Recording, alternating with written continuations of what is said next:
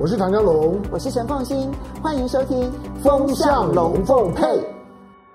因为这种风向龙凤配，我是唐湘龙，我是陈凤馨，我带风向，我来跟风向，免你晕头转向。现在全世界呢都跟着乌克兰这附近的情势呢、嗯、团团转，每天到底每天你看这个金融啊，对对对对对，对物料市场上上下下。哎，我其实最近注意到，嗯、你知道全世界呢最快知道最新讯息的，嗯、永远是金融市场。嗯、你看到昨天呢，在中午的时候，亚洲股市啊，嗯、突然之间呢，每一每一个国家的股市都出现了断崖式的跳水的下跌、嗯、啊。这时候我才开始去搜寻、搜寻、搜寻，到底发生了什么样的事情啊？那，我必须说，它都已经跌到了底了之后呢，我才搜寻到。俄罗斯的媒体报道，乌东呢出现了战争，哈，就出现了一些冲突。乌克兰政府军对，好，那乌东地区呢是指责说，乌克兰的政府军呢去攻击乌克兰的这个东部的这些分离分子，然后呢彼此之间相互指责。可是你就知道说，这个讯息就立刻造成了金融市场极大的波动。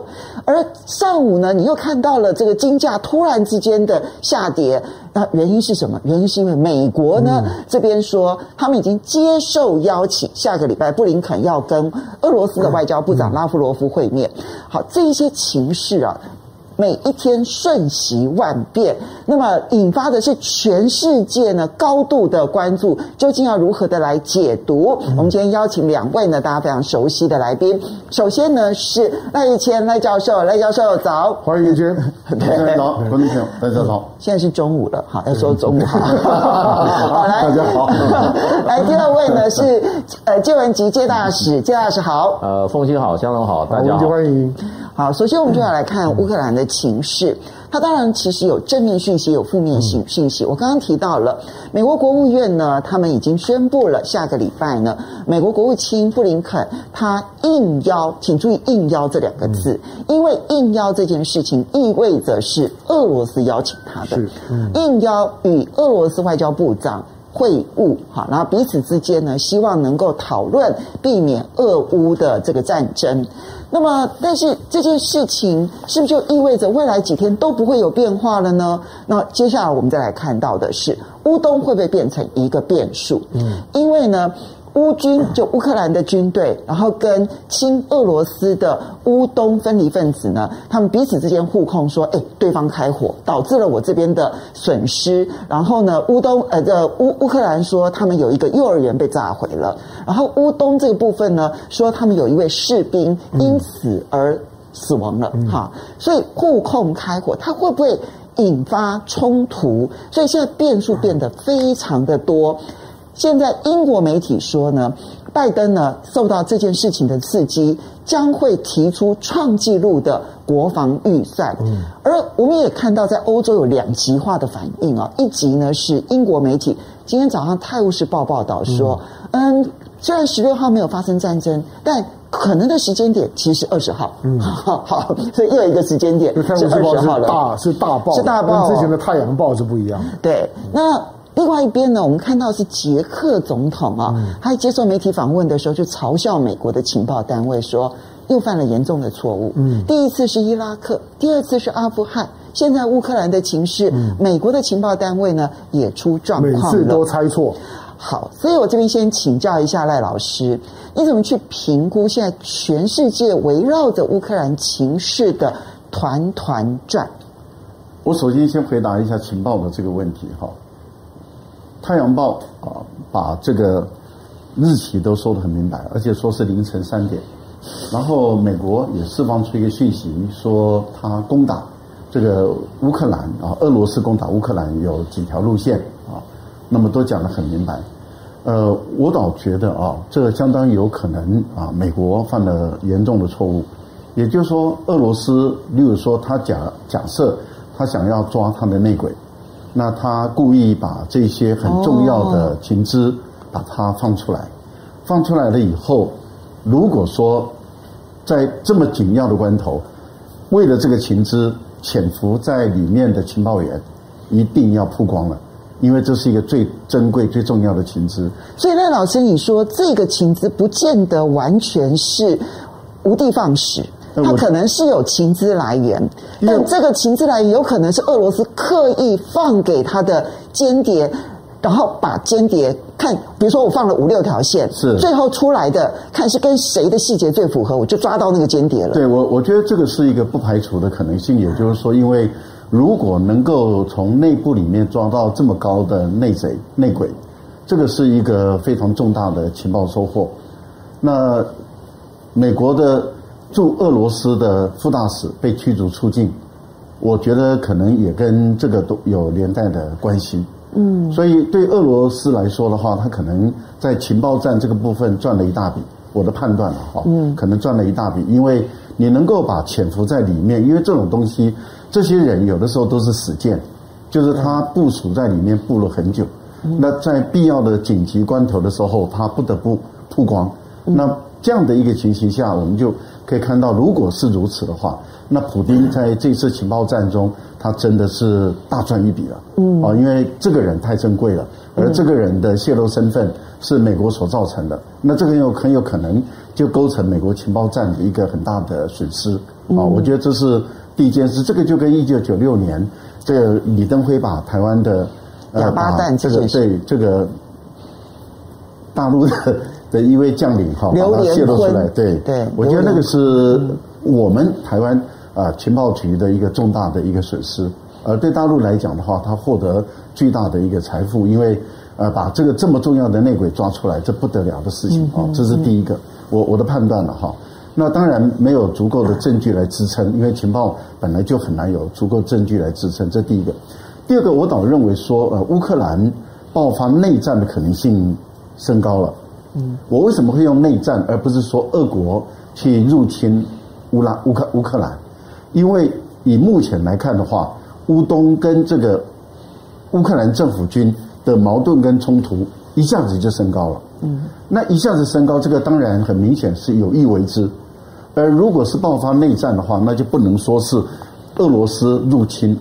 乌克兰，就不能这样说了。嗯，但是我们都清楚知道。乌东地区的这些民兵组织有很多是俄国的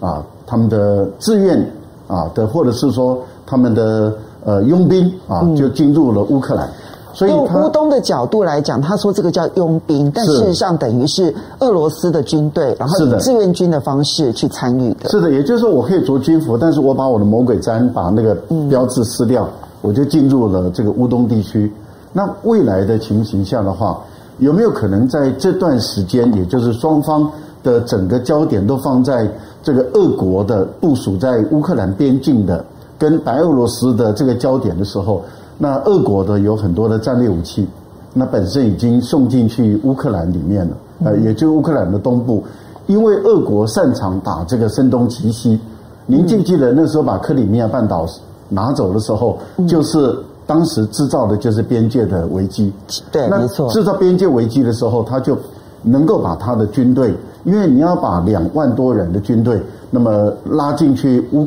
克里米亚半岛，这不是一件容易的事情。而且你怎么去让神不知鬼不觉？尤其是美国的情报一直盯着这个地区看的时候，那你想想看，在这段时间内，所有人的焦点都放在白俄罗斯，然后也都放在。俄罗斯、乌克兰跟白俄罗斯的边界的那个地带，但是问题就在于乌克兰东部的地带已经不再是我们眼中的焦点了。那既然不是眼中的焦点，美国的情报的重点，因为它的资源有限，所以它移到它所认为最热点的那个地方是理理所当然的。那相对来讲，乌东地区就被搁在那个地方了。当它被搁在那个地方的时候，俄国把它的战略武器跟人员从那个地方进去。乌克兰东部增强他的军力跟作战能力，我觉得这个是很有可能发生的事情。所以，当乌东地区的作战能力升高的时候，他已经足够打一场这个内战。而这个内战把战火再扩大的时候，这个时候就不是俄罗斯入侵乌克兰了，是乌克兰本身的内战。因为俄国一直界定。目前的这个乌克兰政府是违法政府，因为他的前任是从政变来的。是。那政变在联合国来说的话是不予承认的政府，因此以目前来讲，乌克兰政府在俄罗斯来说一直是认为政变的政府。那联合国也不敢承认一个政变的政府，所以现在政变的政府是在于北约的相关的国家承认而已。因此在这个情形下的时候，我们会留意到，对俄罗斯来说的话，他已经达到他要的目的，也就是说，一开始的谈判把举手是拉得很高，也就是说，他要处理的是整个北约跟这个短中程的弹道导弹的问题。那么整个焦点好像是放在这个北约造成了俄罗斯的这个整个不安全或者欧洲不安全的局势，这是事实。但是问题就在于。这个事实，你要美国、北约让步的可能性是不存在的。但是对俄国来讲，举手视线拉高，那他真正的目的是要让乌克兰人知道说，北约它是事实上是不会介入乌克兰内部的战争。所以，如果乌克兰内部的战争，也就是俄国入侵的话，这个乌克兰是挡不住了，他也要死心。那俄国的态度就是，我不介入的情形下的话，那乌东地区彼此之间的内战，你乌克兰就必须要有所节制。我觉得在这个情形下，乌克兰分裂也已经是既成的事实，而且可能永远无法再统一了。好，这边请教一下介大使啊。其实我们刚刚这个两则呢，其实可以说是冲突的，嗯，发展往上发展跟降温的两件事情是同时出现的。一个就是在外交斡旋上面，美国现在也要加入外交斡旋，不是只有法国、德国、意大利、波兰。现在法国、美国也说，哦，我现在下个礼拜要跟这个俄罗斯的外交部长拉夫罗夫来会面。可见的外交斡旋一直存在它的可能能性。但另外一方面，乌东的情势是在升高的，所以刚刚赖教授呢，他提出来的一个观点是，他认为到最后不是俄罗斯入侵，而是乌克兰的内战加剧。好，就其他这个内战冲突一直存在，但是可能会变成真正的内战化。如果是往这个方向去发展的话，一边的外交斡旋会因此没有结果吗？那外交斡旋的后续可能会有些什么样的发展？而全世界，尤其是美国、英国或者是北约、欧洲大陆，又会如何的去看待？万一是未来的乌克兰内战呢？呃，乌克兰内战现在是迫在眉睫，不过可能不是发生在这个顿巴斯跟顿内茨克这个地方，而是就是说是泽伦斯基政府的内部。因为最近的这些资讯哈，就是说，乌乌克兰大概前一百名的富人中间只剩下四个还留在乌克兰，其他都已经离境了。另外就是说，乌克兰大概有四百多个国会议员哈，有三十几名哈也已经离开了。国会议员都走了，都走了。那这里面当然就是就是因为战争的压力太大。那我觉得现在可能最大的问题就是说，泽伦斯基的位置还保不保得住？可是呢，我想目前列强的这个想法还是要把他留住，因为要留着他来签约，就是说他要画押哈，呃，承诺乌克兰不加入北呃不加入北约，因为现在三个列强，我们现在有三个这个乌克兰以外的势力，基本上都在压迫泽连斯基往这边走。第一个。就是美国，美国虽然是口惠，可是呢，就实的方面，美国讲一个立场，就让泽伦斯基已经哈完全像气皮球泄了气，就是说，如果俄罗斯打你的话，我美国不会出一兵一卒，我只会相反的用经济制裁，联合的盟友来制裁。那对对对乌克俄罗斯可能有震慑作用，可是对乌克兰讲是一大失望。也就是说，他这个所谓的底气哈都泄光了。另外就是说，欧盟呢，欧盟已经讲明了，像这个德国的这个消资哈，嗯，那么已经讲明了，就是说现在的解解围的方式啊，解药就是你乌克兰啊放弃加入北约。虽然有说啊十年之内，可是我觉得这是一个空，这是一个放出来的空气，这个俄罗斯不可能接受。那俄罗斯在做什么？俄罗斯就在军事施压。让这个压力让泽伦斯基哈内部他可能会失控，可是会不会失控？我觉得美国跟西方还是可以控制得住的，所以在短暂上，我认为不会让泽伦斯基哈就此下台。可是呢，问题就是说，乌克兰内部已经哈可能就是说呃已经怎么讲，已经山雨欲来了。在这种内外交迫之下的话，泽伦斯基可能就在他下台前啊，可非得要签这个约了。那这个时间，我觉得就是说，这次整个的这一这一场局啊，第一个让我想起来一个叫雅尔达密约。对，雅尔达密约呢，事实上跟这个也有巧合，因为雅尔达密约在克里米亚，嗯，就是说，所以二十十九二十世纪有一个雅尔达密约，决定了这个当时哈这个世界的格局。那么二十一世纪啊，雅尔达，我想哈，虽然这次不是在雅尔达谈雅尔达那种本质的这种哈列强的这种分赃制啊，我想又重新出现。所以呢，现在的整个局，我想会加速。因为我为什么这样看？因为美国跟俄罗斯这。对于这个俄罗这乌克兰这次的事情啊，表面上是两边互相这个炮轰啊，实际上非常高层的外交的沟通哈跟联系啊是非常密切的。所以你看这个布什啊，不是就是说这个拜登跟这个哈跟这个普京本人见了两次面，而还通过一次电话。另外呢，就是说，Blinken 跟这个拉夫罗夫也见了数次，而且立刻要在关键时刻他们都会碰面。嗯，所以我觉得其他都是一个要往一个局推的一种啊，一种怎么讲呢？一种助推效果。你今天好像俄罗斯，又说美国说二月十六，那二俄罗斯二月十七又放一个消息，然后呢，现在俄罗斯的杜马又宣布了，我们要接受哈这个顿涅茨克跟顿那个顿涅茨克跟这个卢卢比卢甘斯克卢甘斯克这两个这两个省的独立啊。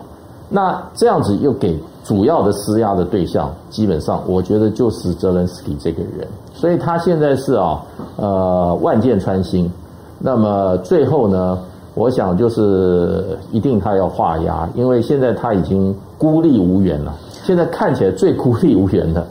就是泽连斯基啊！这边我请教一下这个介大使啊，因为美国国务院宣布说布林肯应邀下个礼拜要跟这个拉夫罗夫会谈，现在在这个时间点是一个非常关键的时间点。你觉得这个会面啊，究竟是一个拖延战术，还是呢？其实美俄双方知道我最后摊牌的底牌到底是什么，所以才要安排这次会面呢？对，我想双方应该应该，我觉得这次整个普丁他看他一定是抓到美国的某种的立场，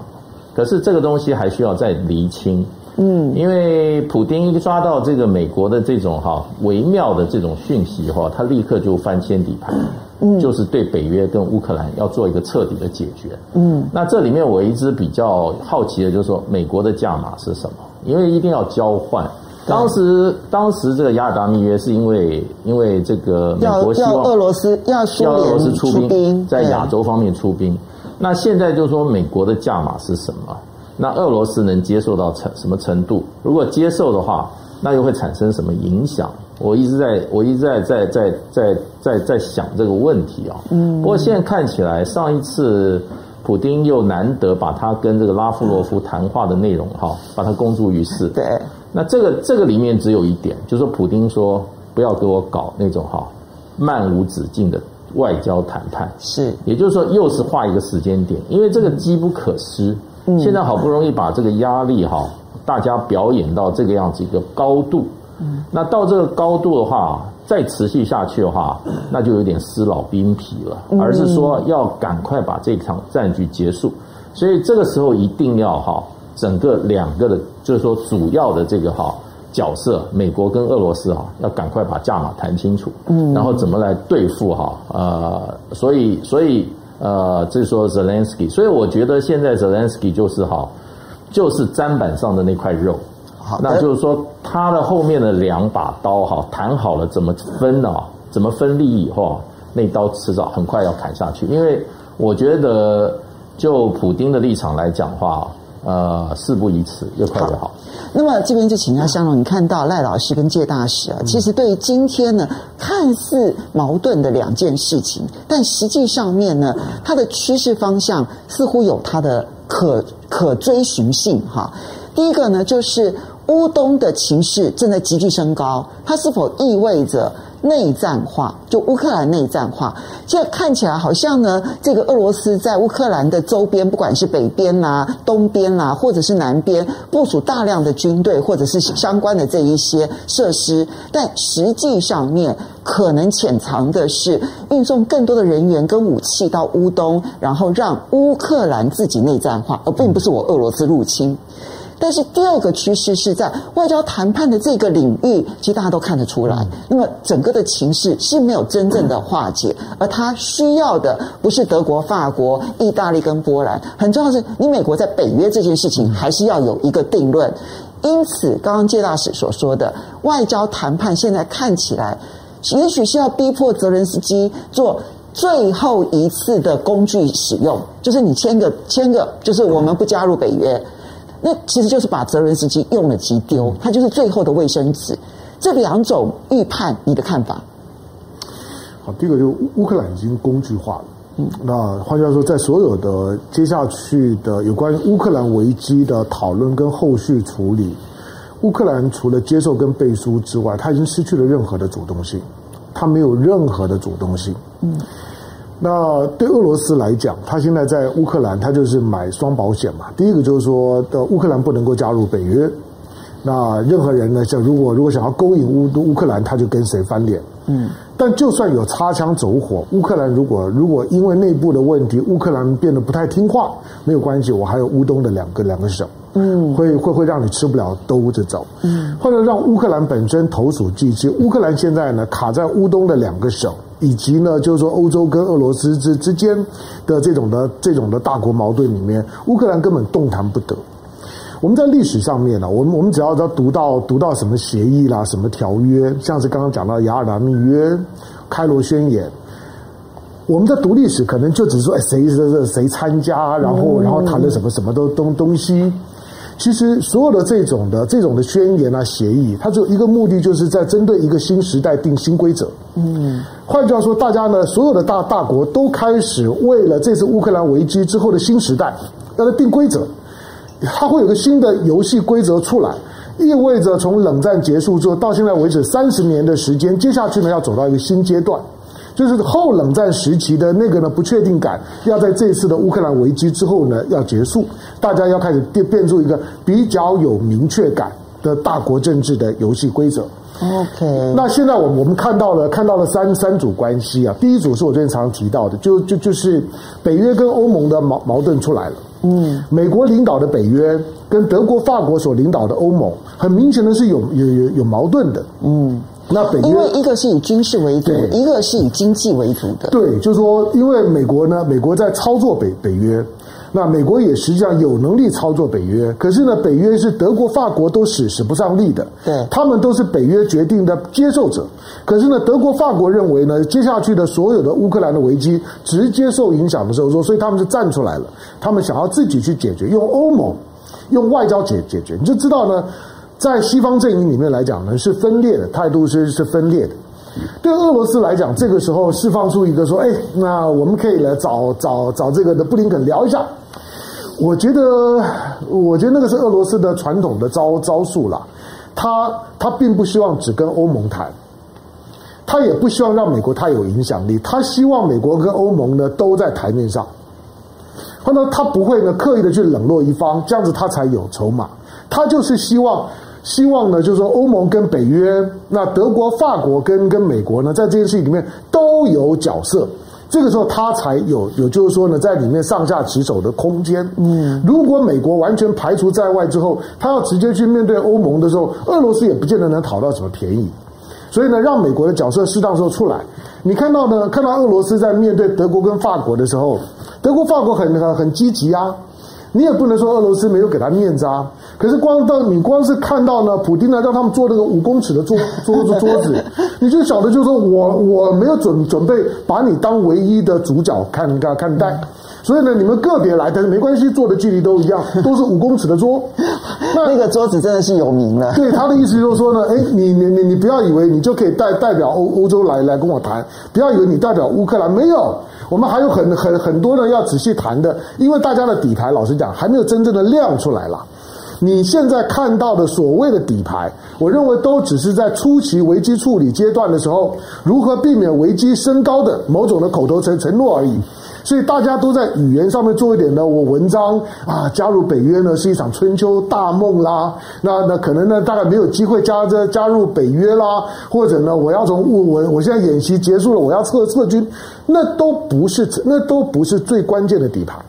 底牌不是这种东东西，那种都只是对某一些的动作，让你知道就是说我没有准备继续升高，是危机处理的姿态而已。那底牌是什么？底牌底牌就就是对于乌克兰，对乌克兰以后的终局的协议的乌克兰的政治安安安排，乌克兰就已经是筹码化了。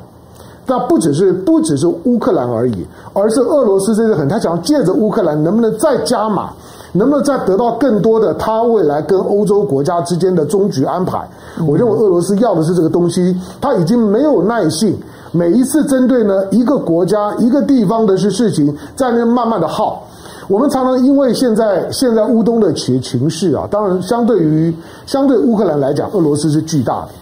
可是不要把俄罗斯讲得太大。俄罗斯它固然它还有过去苏俄时期的那个那个孔武有力的那个那个那个壳壳子，可是再孔武有力，你要知道。它的经济固然现在呢，慢慢的有在恢恢复，可是它的 GDP 跟韩国差不多哎。对对，它现在跟韩国在全球实力撑不起这个壳。对，他在他在全全球的 GDP 排名跟韩国大概就在抢那个第十名的位置，一个十名，一个十一名，大概就在接接近。你不要把他想得多多伟大，他的经济的实力。没有办法支撑一场长时间跟西方对对抗，尤其西方如果铺天盖地的经济制裁来了，我认为俄罗斯仍然是吃不了兜着走，他不会希望这个东西的。所以今天看到乌东的这些情绪，我我我只能说，就是大家都还在出牌。我们如果看到这两天的形形势，觉得哎这边放放点消息，那边放点消息，以为快收场了，我认为还远得很。好，所以刚刚提到的第一个是对于俄罗斯来讲。他只要换到乌克兰不加入北约的某种书面承诺，乌东还要自自治，不管是乌克兰所提出来的，或者是任何这个西方大国所提出来的书面保证，他其实就已经先赢了第一步。可是如果你仔细看大国的竞争的话，对不起，俄罗斯如果能够成功的分裂美国跟欧陆，嗯。那他是大赢家，其实已经分裂了。因为后续的这个他的跟西方的这个交往，就不再是一个团结的西方对俄罗斯，而是一个分裂的西方去对俄罗斯，这对俄罗斯的影响就非常的大了哈。那我们先来这个回应几位网友，群众吃瓜，他的他的说法是说，结果其实就是美俄的对抗，乌克兰真是惨，这是这是事实啊。因为不管是赖老师所预测的内战化，或者是介大使所预测的乌克兰必须要去签下自这个保证自己不加入北约的这一个书面协议，那都是乌克兰要付代价。对，我觉得你看到现在为止啊，根本没有人 care 乌克兰在想些什么。乌克兰在讲些什么？大家就只是看这些大国什么时候谈出个结果，把那张白纸交给乌克兰去签字。没错，我写什么你不要管，就签就对了。就是这样的乌克兰。好，曹真呢，他从这件事情他引申到了中国大陆，他觉得中国大陆政府的优点是非常理性，但缺点也是非常理性。因为如果现在呢，在大陆的是俄罗斯的话，他觉得两岸早就打起来了。好，这个是一个预判了。哈，大胖席啊，他说呢，俄罗斯把中国跟欧盟当傻子耍，骗了一堆好处。反观美国早就看准俄罗斯不敢打，利用乌克兰危机巩固了自己在全球事务的影响力，所以看法。极端的两边都有哈啊，Jim Dan 啊，他说呢，这个战争的花费跟一场金融战的钱芝麻小事。美国对乌克兰的影响力，直到升息之前是没完没了的。然后苏 HX 啊说，再炒两个月啊，欧元震荡啊，然后美国升息啊，资金回流啊，好，那美国完美收获。那么当然，这大对各个国家的影响是如此嘛？我们接下来再来看到的是，在这个礼拜有一个插曲啊，其实也。跟乌克兰危机有关，那么，嗯，法国总统这个马克龙，他呢打了一通电话，他跟这个大陆中国大陆主席习近平通了电话。嗯，那你要注意，马克龙他是今年欧盟的轮值主席，嗯，所以呢，他代表的不是只有法国，其实他更代表的是欧盟，所以里面提到了很多中欧之间的关系的一些进展啊、安排啊等等的。可是呢，随后隔天。中国大陆的媒体呢，公布了一项讯息，就是呢，中法针对了第三方市场，当然主要指的是非洲，签署了一些市场合作项目，很有意思啊，总价值是十七亿美元。你仔细去看啊，中方所公布的这个第三方项目的这些合作，其实他们在二零一五年就已经说要合作，嗯，但一直没有进展，嗯。直到呢这一次呢，中法通完电话之后呢，他们就公布了这一项合作项目。这给马克龙的伴手礼真大。是，所以赖教授你怎么去看？因为我再强调。因为马克宏是今年欧盟的轮值主席，他又要选这个时间呢，在乌克兰情势这么紧张的时候，马克宏去跟习近平通一个电话，嗯、然后得到了这个伴手礼。当然，法国很低调，不敢公开，要怎么看待呢？这次习近平跟这个马克宏的通话啊，其实之前的外交斡旋已经进展了相当的一段时间。呃，我们看到他们的合作不只是您所提到的这个第三方的十七亿美元的这个合作项目，他们也包括了航空航太，也包括了这个核能啊，那么也包括了绿能等等洋洋洒洒的，还有包括农业。呃，法国是欧洲的很强大的一个农业大国，而且法国本身的化学跟生物科技，其实在发展中是相当的前端的哦。那我们看到了这么大的这么大的合作项。就在于这一次的谈话中，把这个基本的方向都定掉了，然后中方在力推，就是中欧的这个投资协议啊，要把它落实，然后法国在力推有关于这个国际劳工的这个签署的这些问题，彼此之间我们可以看到，也就是说，在欧洲乌克兰的局势很紧张的时候，那法国、德国等总理不断的去穿梭，可是，在这样的一个情形下。美国的眼中所没看到的一个地方，其实中法的外交早就铺开了。那也就是说，我觉得这次很明显的是中国站在一个主动的，我们讲的就是呃比较 active 了，就是呃活跃比较活跃的一个扮演主要的，的角色，对，扮演主要的一个一个角色哦。那为什么会这样子呢？因为在这一次的欧洲的危机中，其实德国、法国看得很明白。也就是在欧洲里面有关于安全的问题，以美国、英国说了算。那法国跟德国被排除在外，因为在安全这个领域，主要的是靠北大西洋公约组织。那北大西洋公约组织就是以美国来领导，那英国在旁边敲边鼓。这样的情形下，美国跟俄国他们有意的就把欧洲架空了，把欧盟架空了。那欧盟，可是问题是乌克兰是东欧的国家，可是欧盟却处理不了乌克兰的问题。嗯，那德国跟法国在被架空的很长的一段时间以后，他们不得不积极的要去斡旋，所以明斯克协议也好，诺曼底的这个四方会谈是在后段的时候才冒出头来，那前段的时候都是俄罗斯跟北约的军事的一个对峙的一个局面。后一段的时候，明斯克协议出来了，然后有关于我们讲的就是明斯克二点零，就是新明斯克协议出来了，然后再加上诺曼底的这个会谈，那诺曼底的会谈就把英国跟美国排除在外了，因为以德国、法国跟俄国跟乌克兰来为主，那这个很明显的，对不起，那这个很明显的也是俄国人所要的一个目的，也就是说，他要裂解欧盟跟北约之间的关系。大家都看准了一个马克宏，最主要是马克宏对北约很有意见。那北约已经老死，就是马克宏的名言。那他的秘书长就是现在的这位秘书长，已经在欧盟不对不被信任了。那俄国也不再信任这个北约的这个秘书长。这个秘书长很明显的，他本身不太懂军事，哦，他是学经济出身的，他不太懂军事。但是他却担任一个军事组织的秘书长，而且这个是极端反华的一个鹰派。那这个极端反华的鹰派，那么在北约里面搞得一事无成，而且搞得一塌糊涂。那我觉得目前来说的话，您刚刚提到了马克宏是这个目前的欧盟的轮值国主席，他本身五月也要选举，对，再加上他一直主张的是战略自主。嗯也就是说，他一直主张欧盟不要依附在美国的保护下。他一直在号召法国的戴高乐主义。是的，他一直希望说，欧盟应该，欧洲应该是欧洲人的欧洲，而不是美国人的欧洲。嗯，我觉得在这样的一个情形下的时候，你就看到了习近平在这个时候出手。其实这个时候出手，其实就是推一把，也就是把法国再往上推一把。因为以目前来看的话，今天的德国的总理肖尔兹，他不是。这个以前的前任德国总理梅克尔，为什么差很多？嗯，前任总理梅克尔他本身享有庞大的政治声望，在欧洲是，那么在西方世界里面，这第一个，第二个，梅克尔他是很清楚的知道中德的关系是让德国的经济继续往下走，而且很重要的一个支柱跟一支撑。所以梅克尔他能够透过他的娴熟的外交，还有他的威力，呃，政治的声望，那他能够摆平处理很多敏感的问题，而且他能够抵抗住很多的那些啊，就是高谈阔论的、高谈人权的那些人的压力。那所以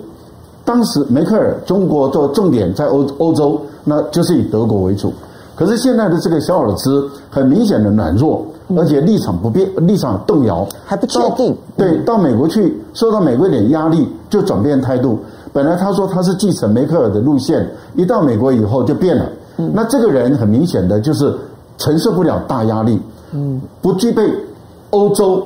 这么庞大的，而且这么强大的德国八千多万人呢，工业基础如此的强大，而且国民所得如此的高，但是问题就在于。这个新的总理，他的政府本身内部又不稳定，再加上他自己本身软弱，然后自己本身的理念不确定，不晓得怎么去守护德国人的利益，只要承受压力就让掉一些利益，这样的情形，这个伙伴就不能够再像梅克尔一样成为欧洲的一个主要的你要去进行外交工作的一个伙伴。我并不是说习近平就会把德国总理这个把它放掉，而是说它已经不再是。第一要建立的联盟的关系，因为你看当时的梅克尔跟中国的关系深到什么程度？没错，每一年梅克尔都去中国。是的，所以以现在来说的话，那以马克宏要走战略自主的情形下，他的外交绝对不会跟着美国走，但是也不会说完全不理美国。这样的一个情形下，空间就出来了。那我觉得一旦有空间，再加上五月份要选举，再加上他是轮值国主席，我觉得在这个时候，在非洲。尤其是黑暗非洲，就我们不讲黑暗了，黑色非洲就是北非这块地方，因为原本是呃法国的势力范围，这个地方进行更紧密的合作。我觉得这个对于中法两边来讲，在推“一带一路”跟推区域安全，因为你没有区域安全，就不会有经济的发展。所以我觉得在这个部分里面，中法的合作是有利于两国的关系。我个人倒认为这次在。习近平一出手的时候，确实把欧洲的局势看得很准，而且这一推，你看，对于习对马克宏来说的话，当然有利于他的选举，也有利于使法国。再度的成为欧盟的领导者，而不是一直是德国人。相当一段时间都是梅克尔在领导整个欧盟。嗯，我们这里请教一下介大使啊，其实你看到中法通电话之后，之后所公布的声明，乃至于呢现在公布的这一个十七亿，虽然这个金额不是很大，十七亿美金的第三方市场的合作协议，这里面有很多很多的项目，但是呢，你仔细看，你就会发现，在政治上，习近平强调乌克兰的情势，希望。寻诺曼底模式，其实诺曼底模式说穿了就是欧洲人管欧洲事啊，因为这四方里头呢，俄罗斯、乌克兰、法国、德国其实是没有美国、英国的。好，那第二个部分呢，它里面有很多的经济伴手礼，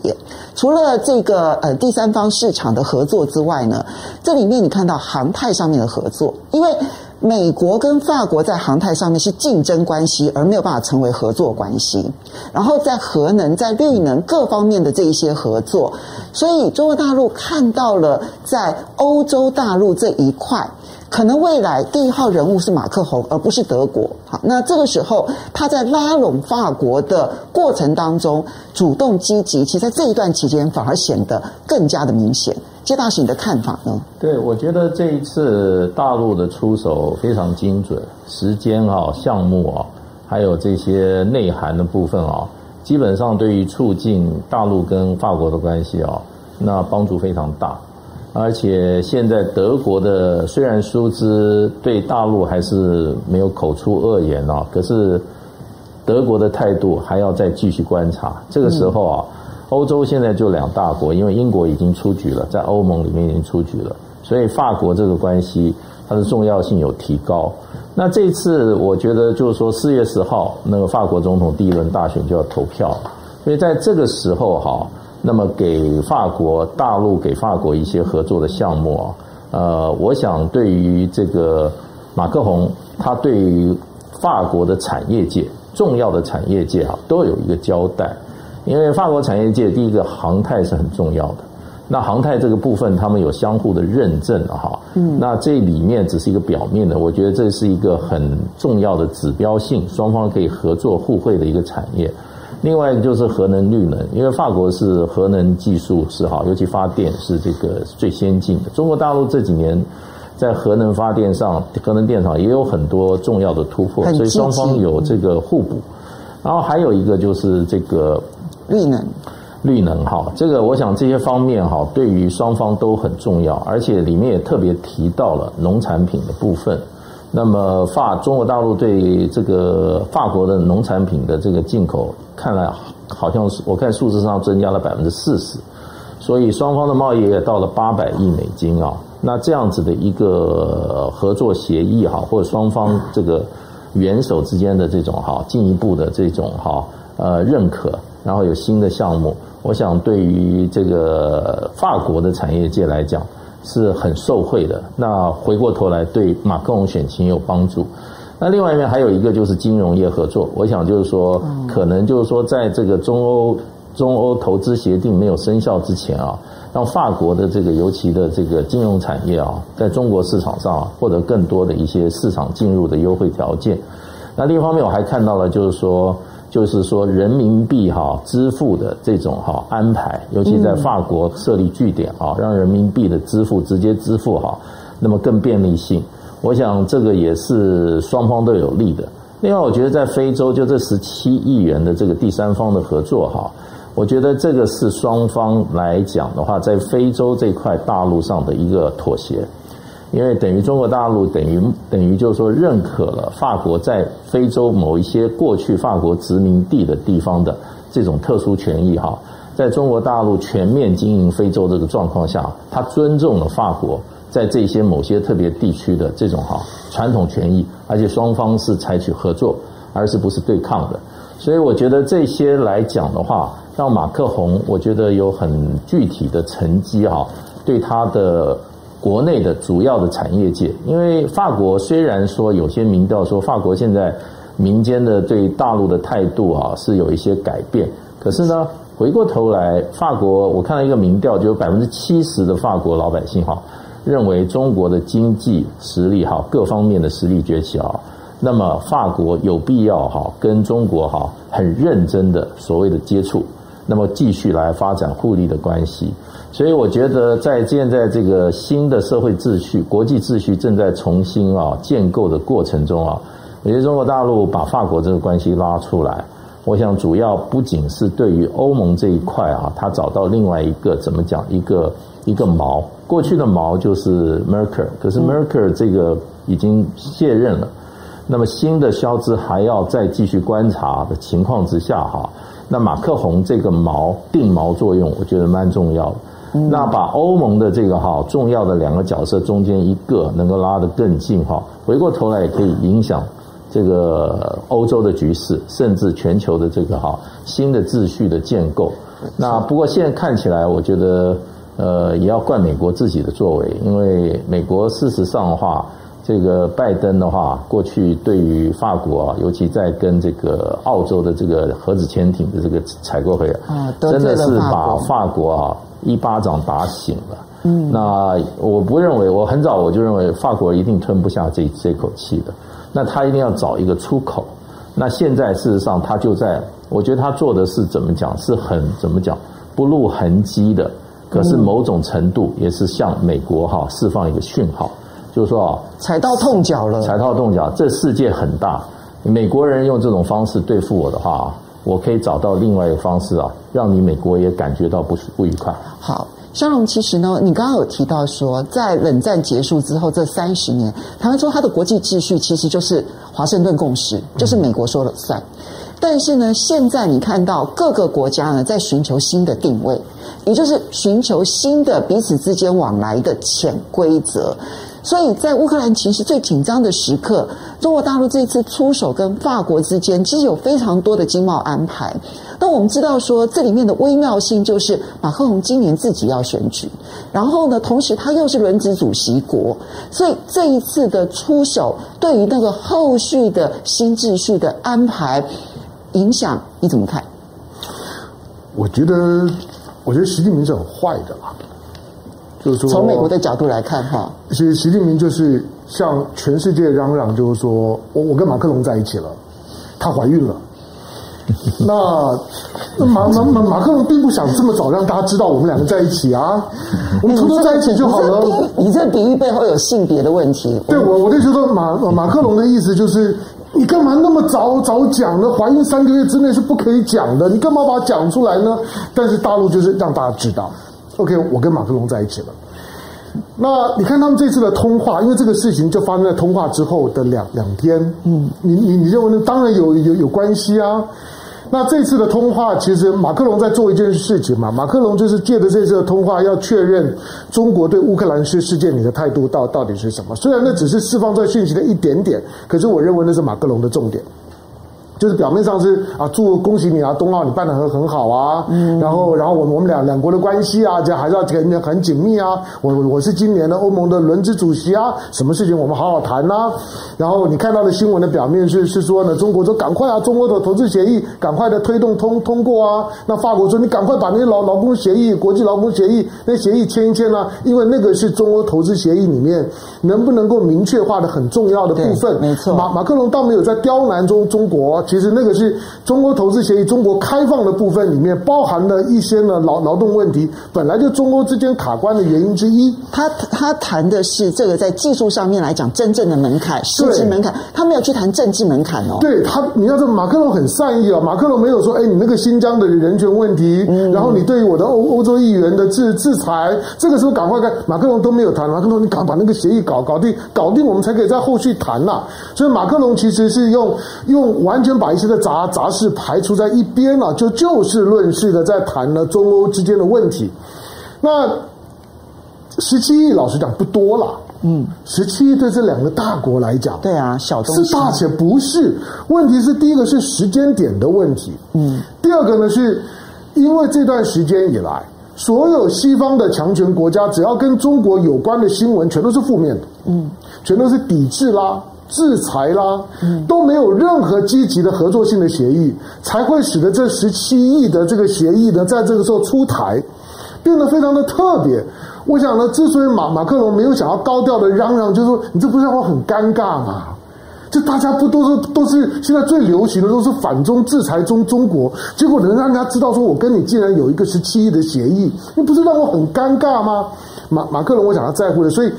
法国方面很低调，法国方面好像不知道呢。北京通过了这十七亿，因为对法国来说，他受贿的企业自己知道就好了。对，啊，在选举他该扮演什么角色，他自己知道。对，他其实不用嚷嚷，这些企业受贿的都知道了。嗯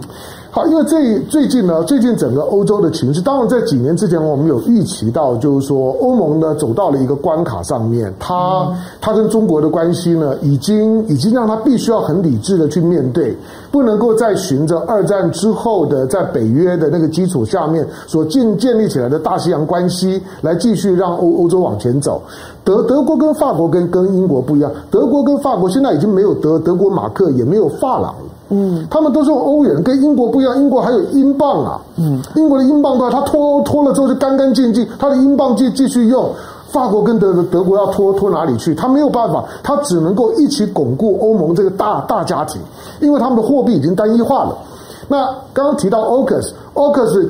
当初发生的时候，我们就说这个呢对法国伤害太大了。对，美英澳。法国会发现，搞了半天，你根本没有把我当自己人嘛。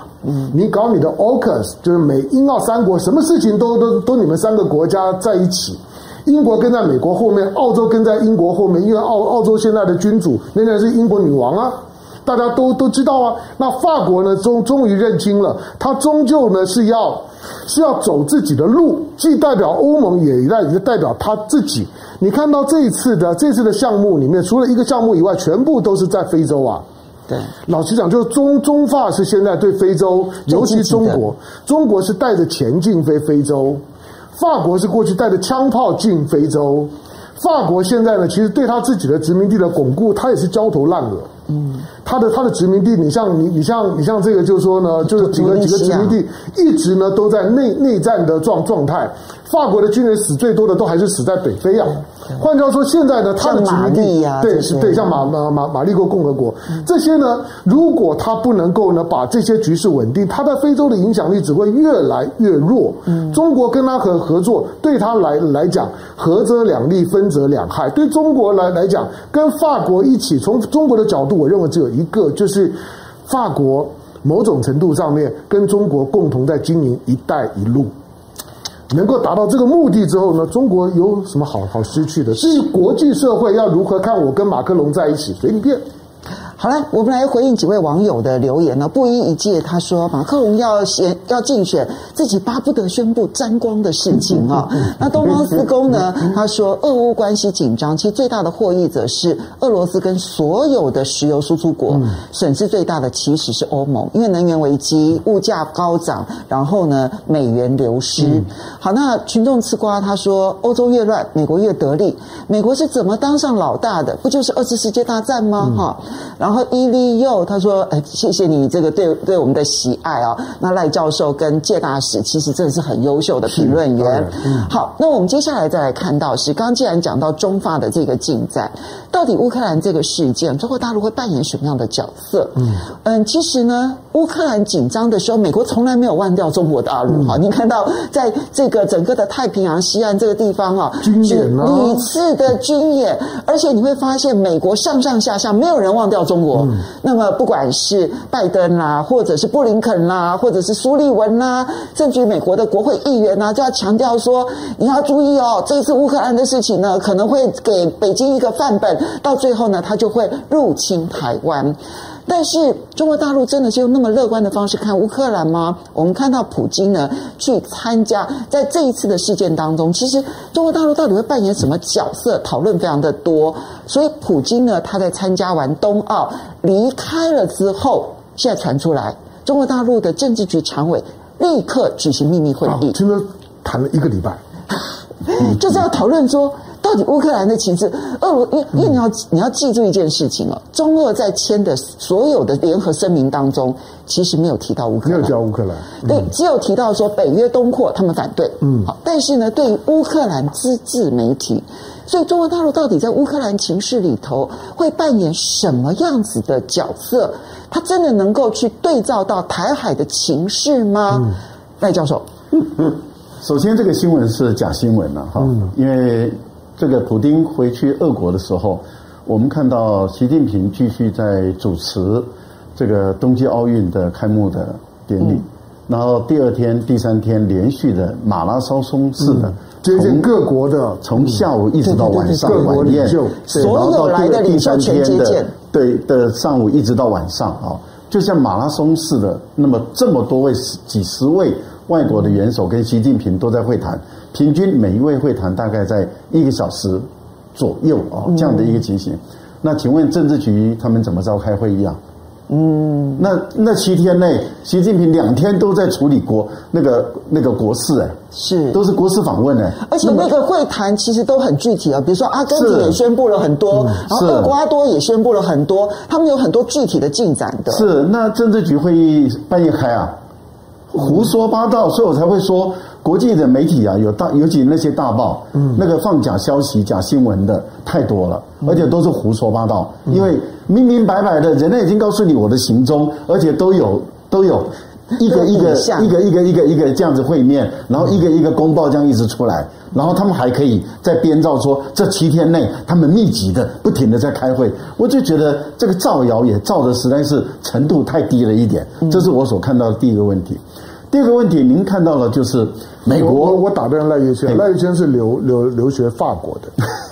你在法国待了待了这么，因为我最早看到这条新闻呢，是在法国广播公司，对呀、啊，那是那法国待那么久，他们的东西这么不不可信吗？不，不可信啊！他常常引用的是英国的媒体、啊，有，但是但是这条我最早看到的是在是在呃法广的网站上面，不是因为那一家媒体是反华的媒体，当然当然当然，它是很明显的反华的媒体。而且他的他几乎都是从头到尾反对他，而而且他是谣言的制造中心。你只要看到，你只要看到所有的国际的谣言，大概就在这个地方。然后他跟我们台湾一个大报有合作，嗯，所以你会发现他的东西出来以后，跟台湾的报纸就有合作，而且他跟台湾的官方的媒体也有一家很重要的官方媒体也有合作哦。没错公开讲嘛，中央社跟自己讲出来嘛，你干嘛吞吞吐吐？我才，哎，我跟你说，那家官方的媒体，我。我就直接批评过他，以后他马上给我寄行政信函。民进党执民进党执政下的那一个官方媒体。什么不敢干啊？请问一下。嗯，好，这个我们题外话，因为我没有点名哈，所以你不用再给我寄存证信函。好，嗯，好，这个题外话。我在我在怀疑，应该是中央社跟自由时报。我怀疑了，我怀疑应该，因为他们很喜欢寄存证信函。对，然后我们没没有时间，每一次跑去法院嘛，对不对？他就是用这种技术性，用司法骚扰你，对，骚扰，然后浪费我们台湾的司法资源。好，这是题外话。但是我们要强调一点，您有没有注意到？欧美的，尤其是亚克萨逊族的，这段时间不是一直在炒作这个反华反中、仇华仇中吗？在国际间一直想要用英语的这个主导力量，然后在全世界要创造一个仇恨中国的这样的一个氛围吗？可是你看乌克兰的这个事件以后，它稀释掉了啊，这个仇恨中国的这个氛围被切断了。因为它中断了，所以在美国来说的话，他到处要跑去澳大利亚，澳大利亚就跟着就骂一下中国，嗯，然后呢，跟英国，英国也就骂一下中国，然后都说他们都共同的论调又出来了，共同的宣传调就是大陆都不帮忙，大陆都不帮乌克兰，英国的首相 Boris Johnson 还去大陆发微博呢，对，所以你就可以知道他们说，你看大陆都不帮乌克兰忙，他在挑拨大陆跟乌克兰的关系。然后大陆都不都不去帮欧洲的忙，挑拨大陆跟欧洲的关系，他们不断的在玩这个东西。可是您发现了效果不大，为什么效果不大？你看马克龙跟习近平的对话，其实这个就是告诉你说效果不大了。因为在整个世界里面发展到今天，其实第一个已经确定了中国是全世界最具有影响力的大国。为什么？因为没有中国点头，什么事都办不成了。俄国普京第一时间跑到北京来，其实就是要获得中国的支持。然后美国布林肯马上打电话给王毅，就是希望中国大陆能够帮美国忙，然后劝一下普京或劝一下拉夫罗夫，说俄国你你可不可以怎么样？你会发现所有的国家都在围绕着中国来来去处理事情。我觉得这是目前来讲已经看到的，就是中国最大的收获，也就是它成为它是世界上。啊，最强大的，而且每一个国家都知道得罪不起了。欧洲更明显的发现，欧洲的安全事务，它必须要不是已经不是仰不是仰靠美国，其实他很清楚的知道，他需要争取到中国的支持。对俄罗斯来讲，在这一次的危机中，他承受了巨大的压力，而他感受到中国对他的支持。其实这个对以后啊，在国际事务的处理中的时候，中俄的战略协调的程度会再往上高哦。彼此之间考虑对方的立场，彼此之间考虑对方的利益，然后我觉得在这个部分里面又往上拉了一个台阶，所以我觉得在整个一个局势的一个发展过程中啊，我个人的推断呢。很多人说：“哎呀，这个呃，大陆要打台湾，那是炒作出来的。因为大陆在这段时间内，对，他一样的在做他自己该做的事。其实情势是相反的，对他，他完全按照他该飞到台湾来就飞到台湾来，该飞到哪里就飞到哪里，他没有停止，也没有增加，他就是继续做他自己的事情。但是，即使美国再怎么炒作，可是我觉得，美国在这一次的乌克兰的问题，让欧洲的国家，让北约的国家，其实都知道说。”美国不敢跟大国打仗，嗯，所以美国根本不敢跟中国打仗，所以他装的那个样子的时候，其实他的底已经被大家看得清楚了。他不敢跟俄罗斯打，他更不敢跟中国打，他只是在装个样子。在这个情形下，你想整个东盟的国家、东北亚的国家，那甚至民进党，其实他难道看不清楚吗？我倒认为。其实都看看得很清楚，只是民进党嘴巴不讲而已。然后马上你看，民进党的国安会搞一个专案小组，然后就说：“哎，台湾跟乌克兰不一样。”前段时间不是马蔡英文说对乌克兰的问题，我们台湾感同身受。那怎么现在又变成台湾跟乌克兰不一样？马上有美国的这几位弹头学者啊，尤其是跟民进党关系密到不行的，而且。怀疑有高度叶配的这些美国的弹头学者讲出来，不说，因为那些人，像你这样要陷害别人，是不是？因为因为那些不是就憋在心里很难过啊。我告诉你，我我我我点名过那些弹头学者，你知道我发我发生什么事吗？民进党群起围攻，我说我怎么可以去批评那一位美国女性的弹头学者？然后他们好像是如上考比耶，好像说我侮辱到他们的神，我攻击他们的神，结果那个弹头学者承认有拿他们的钱。当然是，他承认了。然后，民进党的那一些攻击我的人，没有一个人敢出来讲话。哎，每一个人都晋升的，我就觉得哦，这些人实在是了不起啊。那有些生气了。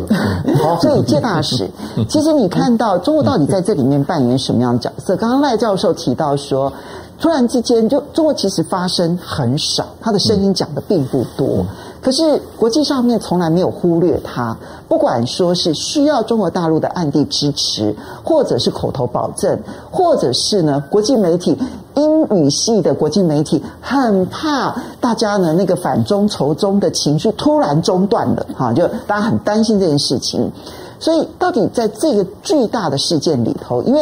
中国它终究是已经经济体已经大到了全世界第二，所以在国际大事当中，它可能都有被迫表态的压力，而后续的影响会是如何？我觉得大陆事实上的立场非常清楚啊，它就是支持俄罗斯啊，反对北约东扩。那么这个立场非常重要，因为中国大陆现在的这个分量啊，这个这个声明就非常非常重要，而且。在这个时候，在俄罗斯正在就是说跟乌克兰啊，其实是跟美国在一场较量的过程中哈。那么，普京到了到了北京，事实上签了非常多的合作协议，很多是在经济上。是，因为拜登是威胁用经济制裁嘛，嗯，所以在经济这个时候给俄罗斯一些好保证的话，那已经当然不能说是雪中送炭了，可是，一是相当相当明确的哈。在发生进一步的紧张状况啊，中国大陆那么是还支持用实质的方式来支持俄罗斯的。那当然，对乌克兰来讲的话，中国大陆跟大陆跟乌克兰关系也非常的好。对。那过去在尤其在这个克里米亚这个事情的时候，哈，在联合表决的时候，中国大陆是投中国大陆是弃权。嗯。那所以大陆就是说，基本上对于这个俄乌之间啊，它还是有一定的。这种传统外交立场的一种坚一种坚持，没错，也就是说，这里面还有一个理性的成分在，而且以中国大陆一贯的这个外交的这个立场来讲啊，它是不太干涉别的国家的内政，而且现在你说俄罗斯虽然是说在这些很多的动作，可是俄罗斯所有的军事的调度基本上都在俄罗斯的国境之内。俄罗斯的军队没有踏出俄罗斯的领土一步，所以这个时候我不晓得有任何一个第三者如何来界定。像美国就一直在这边哈，所以美国的做法事实上，他是把假设当作事实。这样子，我们因为时间的关系，你能够先说一下你的结论吗？嗯，好，我我的结论就是说，大陆事实上在这场这个俄乌冲突，明显现在站在俄罗斯这一方面。在所有的状况之下，当然，如果说将来有进一步的发展的话，那大陆还是可能哈会有不同的看法。不过这一次这个机会，这一次俄乌冲突啊，事实上中国大陆把握了一个机会，就是哈把跟俄罗斯的关系哈进一步提升深化。那我想这个对于中国大陆现在在国际上啊。呃，将面临美国越来越步步进逼来讲哈，其实是已经在外交上哈为自己哈，呃，我觉得获得了非常多的哈呃利益了。好，香荣，你要做个结论。好，简单讲，就是都从一个大国政治角度来讲，中国中国当然不管他有没有开那个政治局常委七个人，然后管什么要吵七天，那那那那不管，但是中国一定会高度的高度的谨慎。去面对呢乌克兰的危机，他提防两件事情。第一个就是说，他他不能够被俄罗斯拖下水，是变成是呢，好像好像俄罗斯做什么事情问都不用问，好像中国就必须要背书，嗯、中国不会这样做。嗯，中俄之间固然这样关系呢，可能是超级好，就政治互信很很高。可是我会觉得俄罗斯不断的在上面在在加码，要测试中国到底挺我到什么地的地步。乌克兰的危机是一个很重要的测试。嗯，但是这个呢，对中国来讲就有困难。就像刚刚谢大使讲到，中国跟中国跟乌克兰关系也很好啊。嗯，辽辽宁舰都还是乌克兰不要的呢。嗯，好，那你就知道这个这个关他不需要为了俄罗斯把所有的关系呢都拿进去说哈。你俄罗斯有你的顾虑，可是中国不需要把自己的所有的国家利益都拿去说哈。中国的 GDP，中国是呃，终究是俄罗斯十五倍啊。啊，结论是，结论就是说呢，中国确实是会谨慎的。嗯，俄罗斯一定是有心眼的。我们不要忘了，就是说苏俄在中国，好，今天是中国在 在苏俄是没有错了。可是苏俄在中国时代的教训，那只北极熊是没有改变的。好的，因为时间的关系，其实呢，这个这件事情，我相信后续还有很长远的影响，嗯、我们当然会随时为大家追踪，而且剖析。嗯、要非常谢谢赖教授、谢大使，感谢。不要忘了下个礼拜同一时间，风向龙凤配，下个礼拜见喽，拜拜。呀呼。